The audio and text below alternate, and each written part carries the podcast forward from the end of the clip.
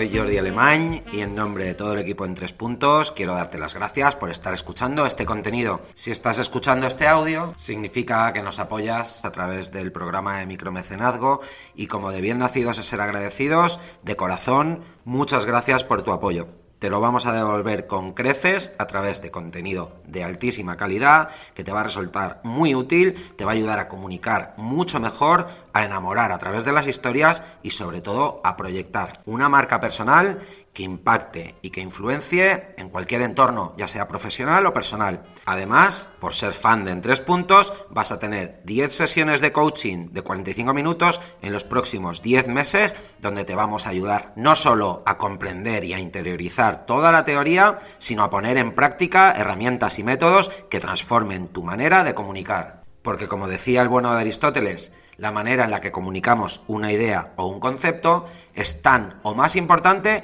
como la idea o concepto en sí mismo. Y es acerca de esos secretos de los grandes comunicadores de lo que vamos a hablar en los próximos 100 capítulos exclusivos para fans. Así que nada más, gracias de corazón, bienvenido al contenido exclusivo para fans y a tu disposición para resolver cualquier duda en nuestra web y en el correo jordi@entrespuntos.com. ¿Estás preparado? Pues comenzamos.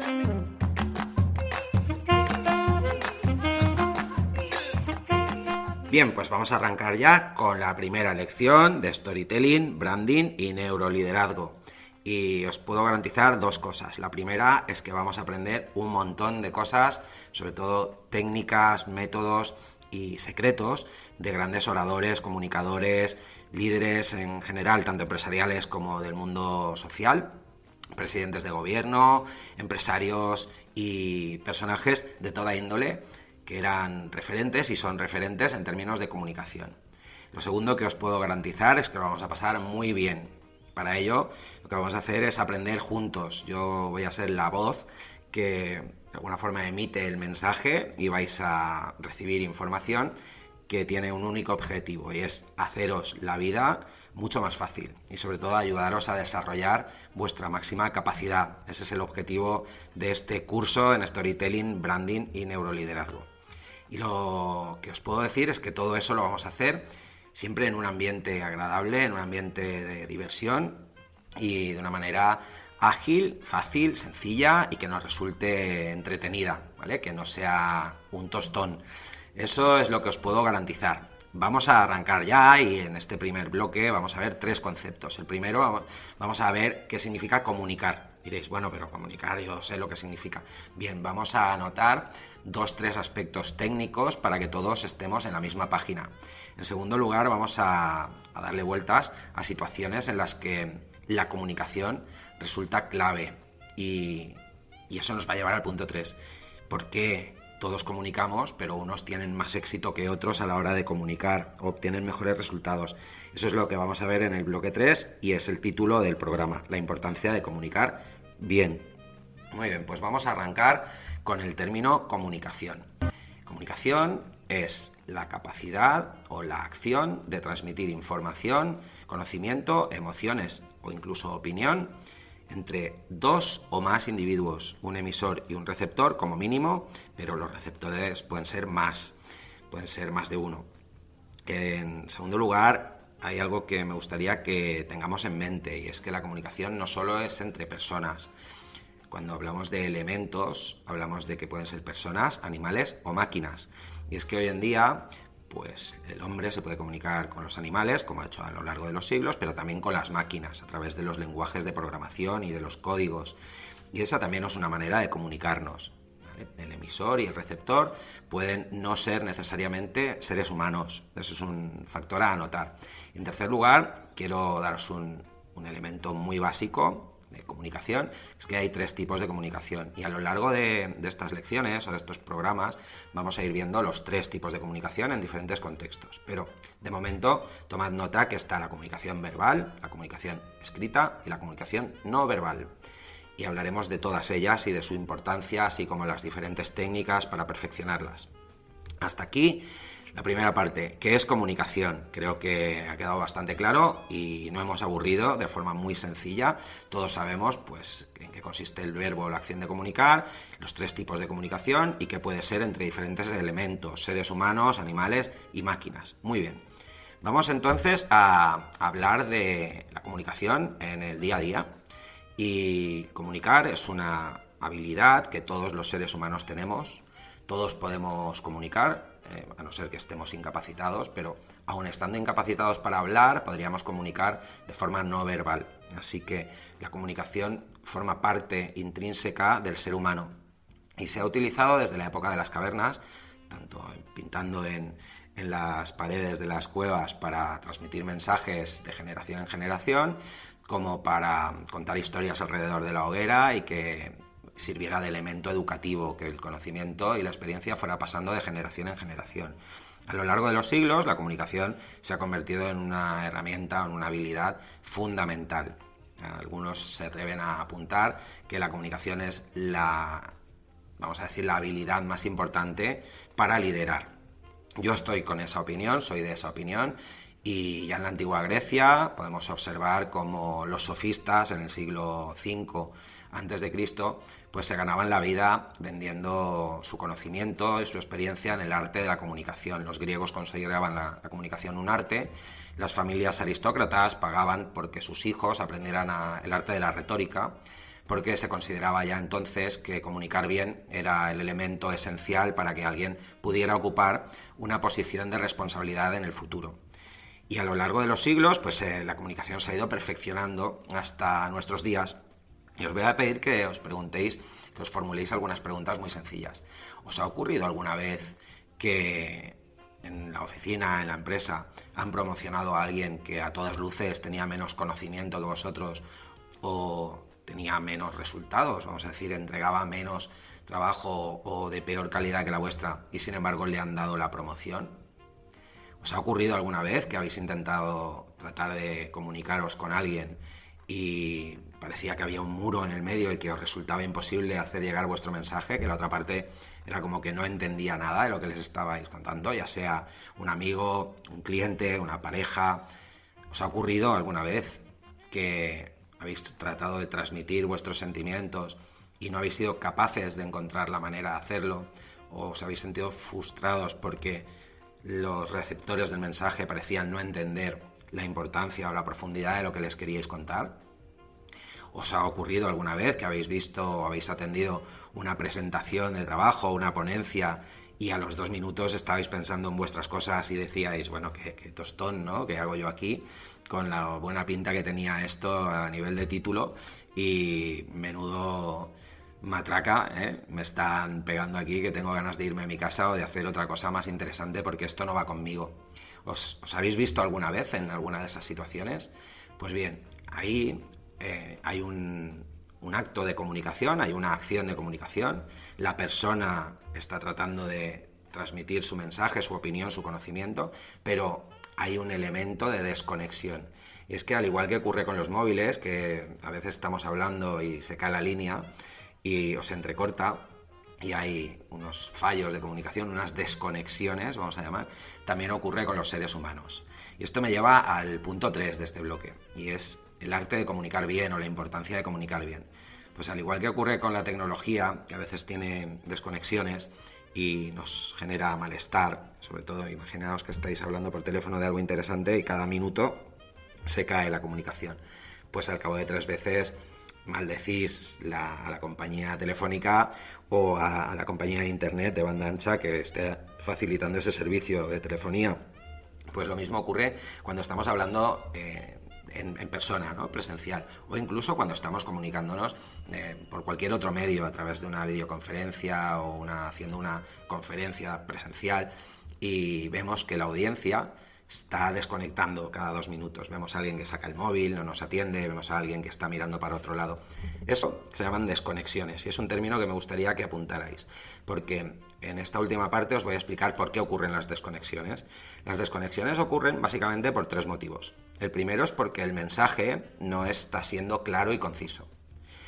El mensaje es difuso, el mensaje, la otra persona, el receptor del mensaje, los receptores no acaban de entender muy bien qué les estamos tratando de contar y se pierden. Cuando el mensaje es disperso o difuso, la gente desconecta porque no acaba de. El cerebro necesita entender claramente qué me quieres transmitir. Y eso tiene que ser de manera clara y concisa. Veremos más adelante en el programa de hoy, en la lección de hoy, cómo conseguirlo. En segundo lugar, es porque no estamos transmitiendo emociones la gente necesita entender qué les estamos contando y sobre todo cómo se lo estamos contando. El bueno de Aristóteles decía que la manera en la que cuentas la historia es tanto más importante que la propia historia, idea o concepto. Y es que los seres humanos somos emocionales y nuestro cerebro funciona en base a estímulos eléctricos y descargas eléctricas que hacen que nuestra mente y nuestro cerebro reaccione tanto física como mentalmente, valga la redundancia, a esos estímulos. Así que punto dos, más allá de transmitir un mensaje, tenemos que ser capaces de emocionar. Y punto tres, y definitivo, para poder emocionar tenemos que entender a quién nos estamos dirigiendo. Obviamente, cuando uno está programando un ordenador en un ordenador, el lenguaje informático, hay poca emoción. Pero cuando uno se está dirigiendo a seres humanos, especialmente en la comunicación entre seres humanos, la emoción tiene que llevar a una conexión. Y esa conexión se produce cuando las personas sienten empatía o simpatía por el mensaje que les estamos transmitiendo. Para ello, vamos a ver en la última parte del programa cómo conseguirlo, pero para ello tenemos que entender a quién estamos hablando. Así pues, más allá del mensaje, tiene que ser, el mensaje tiene que ser siempre claro, conciso y sobre todo muy concreto.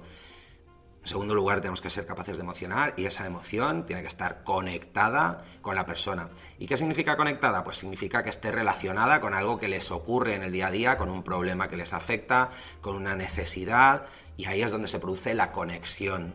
Y cuando esa conexión se produce, esa comunicación ya no se rompe. Así que la importancia de comunicar bien tiene que ver con esos tres elementos. Aquí cierro la primera parte de, de la lección.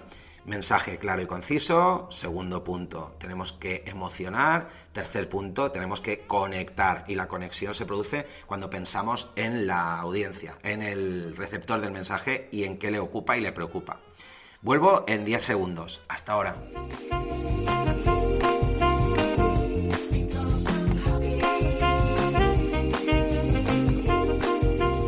Bueno, pues ya, ya está. Ya hemos cubierto la parte mm, incómoda, que es hablar de algo tan básico como que es la comunicación, pero que, siempre, sobre todo cuando uno está comunicando en términos docentes en un curso, pues se tiene que asegurar de que toda la audiencia tiene claros los conceptos básicos, porque si no podríamos incurrir en una situación incómoda, que es que vayamos avanzando a lo largo de estos 100 capítulos exclusivos para fans y algunos de los fans digáis, pero ¿de qué me estás hablando? Si no lo tengo claro. Así que, primer concepto absoluto a la hora de comunicar, el mensaje tiene que ser claro y conciso. Y para ello tenemos que aportar definiciones que sean breves, que sean muy simples, fáciles de entender por todo el mundo, ya tenga la persona que nos escucha 8 años o 98, ¿vale?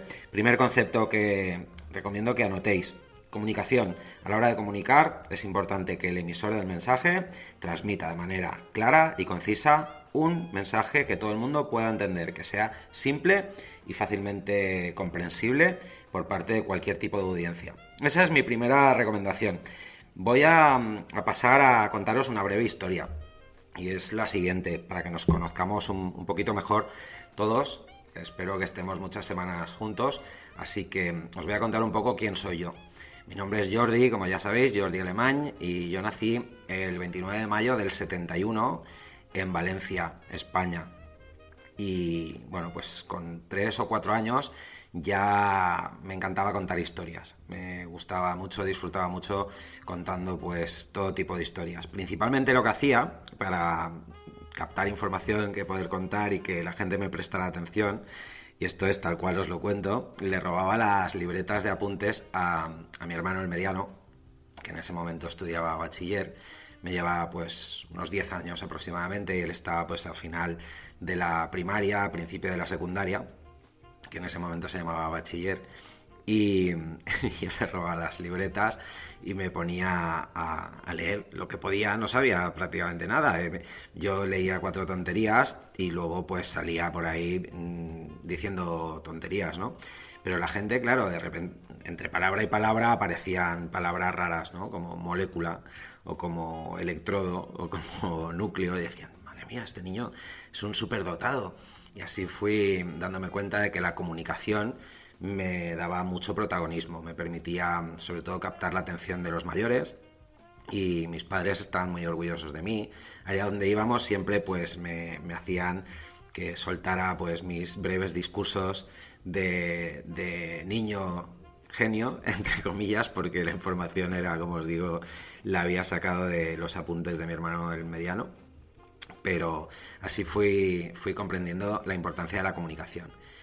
Bien, avanzaré eh, durante los siguientes 20, 20 años, vamos a decir, hasta los 23, 24 años. Viví en mi ciudad, en Valencia, y con esa edad me marché a Inglaterra para aprender inglés. Y diréis, ¿y eso qué tiene que ver? Pues tiene mucho que ver porque el inglés me permitió mejorar mi capacidad comunicativa, pero además ampliar mi audiencia. Empecé a poder contar historias más allá de mis fronteras, de mi ciudad. Y eso es fundamental, sobre todo para, para alguien que, tiene pues esa conciencia tan prematura y tan, eh, vamos a decir, precoz de la importancia de la comunicación, pues poder comunicar en más de un idioma se tornaba fundamental. Para mí era un sueño. Así que allá que me marché a Inglaterra, estuve en Londres una temporada, de ahí me marché a Dublín, estuve casi dos años en total y volví, regresé a España hablando bastante buen inglés y aquí es donde quiero hacer mi primera parada de la historia. Fue gracias a la comunicación y a esa habilidad o a esa fluidez comunicativa y al hecho de que hablaba un segundo idioma que conseguí mi primer trabajo tan pronto regresé a España en una gran multinacional. Y la razón por la que me dieron el trabajo pues no fue otra que mi, la historia que conté. Conté la historia que os acabo de contar. ¿Es en serio? ¿En una entrevista de trabajo? Pues sí, les conté que desde pequeñito me gustaba hablar, la posición era para una posición en el departamento de marketing de una multinacional en Madrid, era para visitar diferentes centros, supermercados, grandes superficies y, hacerles, sobre todo explicarles a los merchandisers las campañas de, marketing de la compañía y cómo tenían que reponer el producto, cómo lo tenían que colocar en las góndolas, etcétera. Así que me dieron el trabajo porque, en primer lugar, la multinacional era americana y necesitaban a alguien que hablara inglés. Y, en segundo lugar, porque pensaron que con mi facilidad de palabra era el perfil ideal para poder comunicarme con los reponedores y los jefes de, de sección, etcétera, con mi interlocución por la parte cliente. Así que esa fue la primera vez que tuve la sensación de que la comunicación me había ayudado a diferenciarme en una entrevista de trabajo.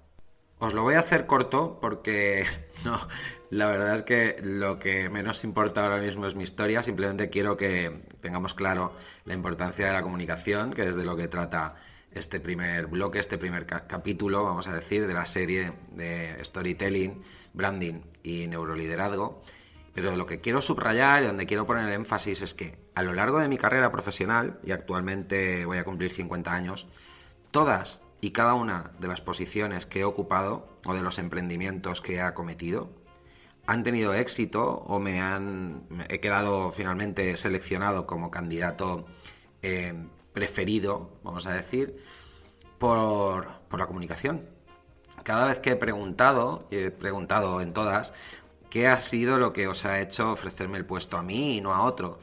Me han dicho, pues mira, a nivel de conocimientos estabais más o menos parejos todos, a nivel de experiencia, pues más o menos también, pero nos ha encantado tu manera de narrar historias, la pasión, el entusiasmo, las ganas, la energía que transmites, la emotividad, y todo eso es lo que ha hecho que, bueno, para esta posición hayamos considerado que, que tu perfil era el que más valor añadía. Y esto no es un detalle que os quiero contar como para colgarme ninguna medalla, porque no, entra en mis planes hacer una formación para colgarme medallas, sino para que todos entendamos que en muchas ocasiones nos calentamos la cabeza en exceso buscando diferenciadores en aspectos más bien habilidad o de experiencia o de currículum o cómo colocamos la foto o dónde, qué color le ponemos al fondo del currículum. Y la realidad es que la mejor manera de diferenciarnos, y prácticamente os diría el, elemento diferenciador clave eh, de cualquier ser humano en el ámbito profesional y personal, es su capacidad comunicativa. Y más en especial, y más concretamente, su capacidad para contar buenas historias, su capacidad para comunicar bien. Y comunicar bien significa, y es aquí donde me gustaría que tomarais nota, comunicar bien significa asegurarnos que cuando emitimos un mensaje, ese mensaje llega no solo en las condiciones que debería de llegar, sin ruido, que se entienda fácilmente, que además se pueda comprender y, se pueda traducir a, la ejecución de una acción determinada o que nos permita incluso modificar el estado mental de la persona receptora del mensaje, que es lo ideal. Eh, cuando digo transformar y modificar, no me refiero en términos negativos, no me malinterpretéis, transformar y modificar en el sentido de influenciar la mente de la otra persona y con ello pues conseguir que estemos más cercanos, que la comunicación produzca un resultado positivo para ambas partes idealmente. Pues bien, cuando comunicamos bien, cuando conseguimos que ese mensaje llegue al receptor del mismo de la manera correcta, adecuada, fácil, simple, sencilla y además, y este es el elemento del cual debéis tomar nota porque es la clave del resto de, capítulos. Somos capaces de emocionar, de traducir nuestras palabras, nuestros gestos en una emoción recibida por parte del receptor, valga la redundancia, que le haga emocionarse, entonces vamos a ser capaces no solo de comunicar, sino de persuadir e influenciar. Y esa es la herramienta, la persuasión, que nos permite quedar elegidos en una entrevista de trabajo por encima del resto de candidatos, lanzar un proyecto de emprendimiento y que tenga más éxito que el mismo proyecto lanzado por otras personas. Y en general es el elemento clave del éxito y diferenciación de cualquier proyecto, como digo, personal y profesional. Así que tomar buena nota. Para comunicar y comunicar bien hay que ser capaces de emocionar. Emocionar, vamos a ver en detalle lo que significa, pero emocionar Básicamente significa modificar el estado mental de la persona que recibe el mensaje en positivo. Emocionar es que esa persona, pues escuchándonos, leyéndonos o viéndonos, sienta felicidad, sienta empatía, sienta simpatía, sienta ganas de estar con nosotros, ganas de hacer cosas con nosotros y sobre todo que sienta que lo que le estamos transmitiendo es positivo y le mejora su calidad de vida. Esa es la clave para comunicar bien. Hasta aquí el bloque 2, vamos a enseguida a pasar al bloque 3, donde os voy a dar algunas recomendaciones para ser capaces de emocionar con nuestros mensajes. Hasta ahora.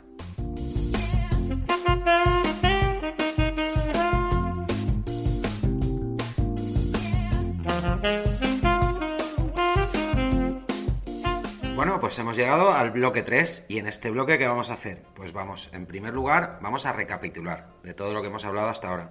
En segundo lugar, os voy a dar algunos consejos y sugerencias para mejorar esa capacidad comunicativa con el objetivo de mejorar nuestro storytelling, nuestra capacidad de contar historias y con ello emocionar y con ello persuadir, influenciar, generar empatía, etcétera, en nuestra audiencia.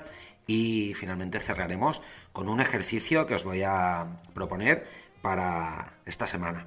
Bueno, pues voy ya con la recapitulación.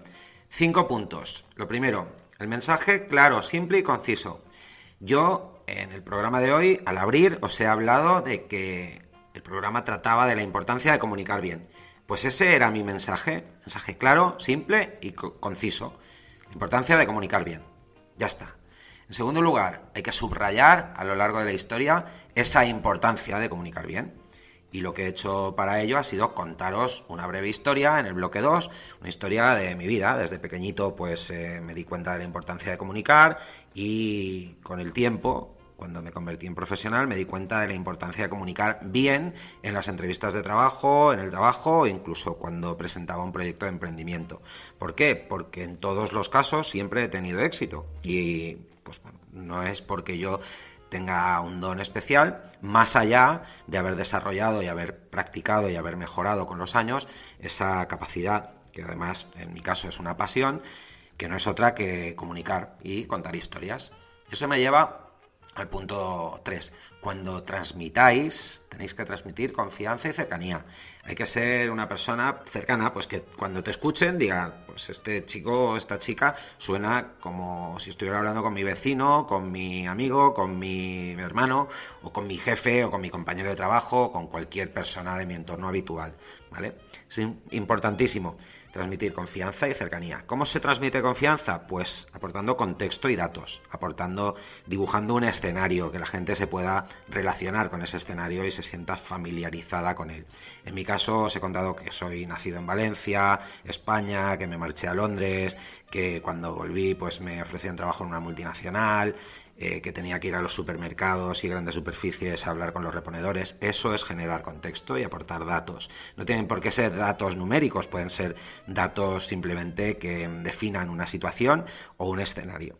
Y por último, Punto 5, tenemos que ofrecer ayuda y ofrecer algo de valor a la audiencia. Es decir, que cuando la audiencia deje de escucharte, se marche del auditorio o abandone el, pues, un webinar o una reunión o una formación o simplemente apague la radio o el teléfono y deje de escuchar el podcast, pues se haya quedado con un mensaje que le haga la vida más fácil. Es decir, que esa transformación mental de la que hablábamos al final del bloque 2 se haya traducido en la mente del receptor del mensaje en algo positivo que hace de su vida pues un evento más sencillo y más fácil de llevar y gestionar.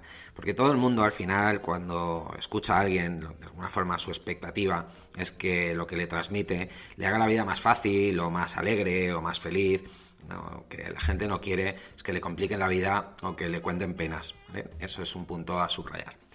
Vamos a traducir esa recapitulación de mensaje claro y conciso, subrayar el mensaje a lo largo de la historia, transmitir confianza, aportar credibilidad mediante un contexto y los datos y por último ofrecer ayuda y hacer la vida más fácil, vamos a traducir esos cinco puntos a cinco consejos para que tengamos clarísimo la importancia de comunicar bien.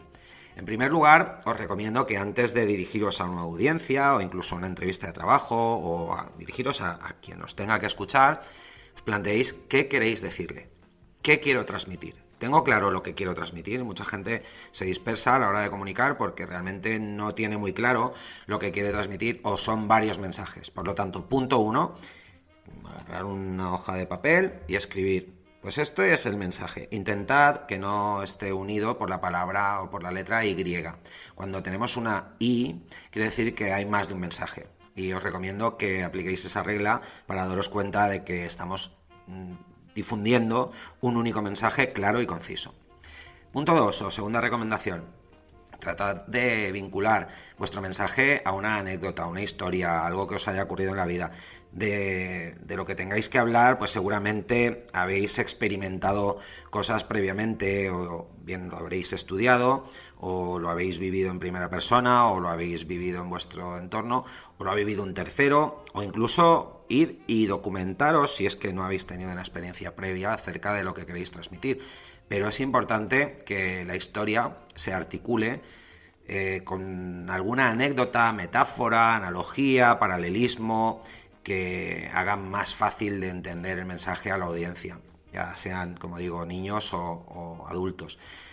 Todas las historias, cuando resultan familiares, pues eh, se digieren y se interiorizan y se, se visualizan de una manera mucho más sencilla. Por tanto, punto 2, tratad de vincular el mensaje a una historia que articule y que haga fluir toda la comunicación, todo vuestro discurso.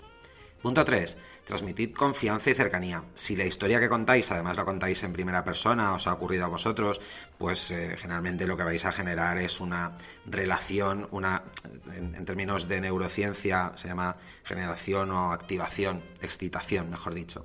Es la palabra adecuada, excitación de las neuronas espejo y la persona que nos escucha o las personas que nos escuchan se van a ver reflejadas en la historia que les estamos transmitiendo. Así que punto 3, confianza y cercanía. Punto 4, credibilidad, contexto, datos, más de lo mismo, abundo en, las neuronas espejo. Cuanto más datos, más contexto, más describamos un escenario, más concreto hagamos, hagamos la foto para la audiencia, más fácil que pues generemos empatía, simpatía y que la audiencia se vea reflejada en ese mismo escenario. Y por último, ofrecer ayuda. Y, ofrecer ayuda, pues es ofrecer consejos o que se puedan llevar algo, una moraleja de vuestra historia y que les haga la vida más fácil, sobre todo que sea en positivo, que les permita mejorar alguna habilidad, desarrollar pues una capacidad, como es el caso de hoy, pues si aprendemos a, comunicar mejor y entendemos la importancia de comunicar bien, seguramente en nuestra próxima interacción, en nuestra próxima oportunidad para comunicar, pues vamos a, a intentar incorporar estos cinco elementos. Recapitulo muy rápido y con esto cerramos, ¿vale? Mensaje claro y conciso, subrayar el mensaje a lo largo de una historia, preferiblemente una anécdota, una historia pues en primera persona, en tercera persona, un cuento, podéis adoptar el formato que queráis, pero tratad de vincular siempre vuestro mensaje a ese vehículo que va a facilitar que fluya la comunicación y que nos lleve al punto 3, que además transmita confianza y cercanía, y al punto 4, que nos permita construir credibilidad a través del contexto y de los datos. Y eso último, lo que nos va a permitir hacer es cerrar la historia con una moraleja, con un consejo, con una lista de consejos, como es mi caso, como estoy haciendo yo hoy, y nada más que deciros, simplemente espero que hayáis disfrutado del contenido. El ejercicio, que no me olvido, ¿eh? que pensabais ya, bueno, nos hemos librado del ejercicio, no nos hemos librado del ejercicio os pido, por favor, que no hace falta que me lo remitáis, pero que pongáis esto que os acabo de contar en práctica. La próxima reunión de trabajo, la próxima entrevista de trabajo, la próxima incluso charla con amigos, plantearos, haced la prueba, no le digáis a nadie, haced la prueba y seguid estos cinco pasos elegir un mensaje claro, conciso y simple, que no esté muy complicado, sobre todo que no lleve la palabra y en el medio. ¿eh? No vale decir, hoy os quiero hablar del fútbol y de los toros. No, no, es solamente o del fútbol o de los toros, ¿vale? O de otra cosa, que tampoco es que hay que hablar de fútbol y toros. En segundo lugar, tomaros nota, tratad de articular la historia a través de una anécdota. Y os propongo que el ejercicio lo forcéis a que sea una anécdota en primera persona rascar en vuestra memoria a ver cuándo os ha pasado algo parecido, ¿vale?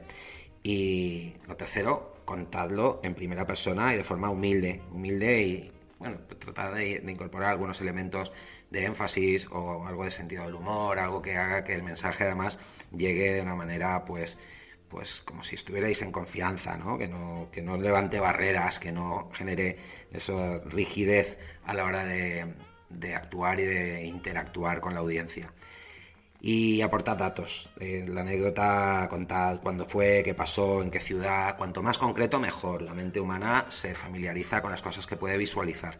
Visualizar requiere de datos y de contexto. Datos no necesariamente numérico, pero datos que resulten familiares a los que nos escuchan. Y por último, haced la prueba y aportar una moraleja, un consejo. ¿vale? Hacer todo esto a lo largo de la próxima semana. Si tenéis dudas, me podéis contactar a través del email, a través de la web o bueno, me podéis encontrar también en, LinkedIn y en básicamente en LinkedIn porque en el resto de redes no estoy, no estoy pero estoy poco activo. Así que os recomiendo una de esas tres vías. O mi perfil de LinkedIn es Jordi Alemany o mi correo electrónico jordi.entrespuntos.com o a través de la web www.entrespuntos.com y cualquier consulta me la formuláis y estaré encantado de, ayudaros. Haced el ejercicio y veréis como seguro que vuestra comunicación empieza a mejorar y vais a convertiros muy pronto en unos grandes contadores de historias. Nada más, un abrazo muy fuerte. De nuevo, espero que lo hayáis disfrutado. Estad todos muy sanos, cuidaros mucho y nos escuchamos muy pronto. Chao.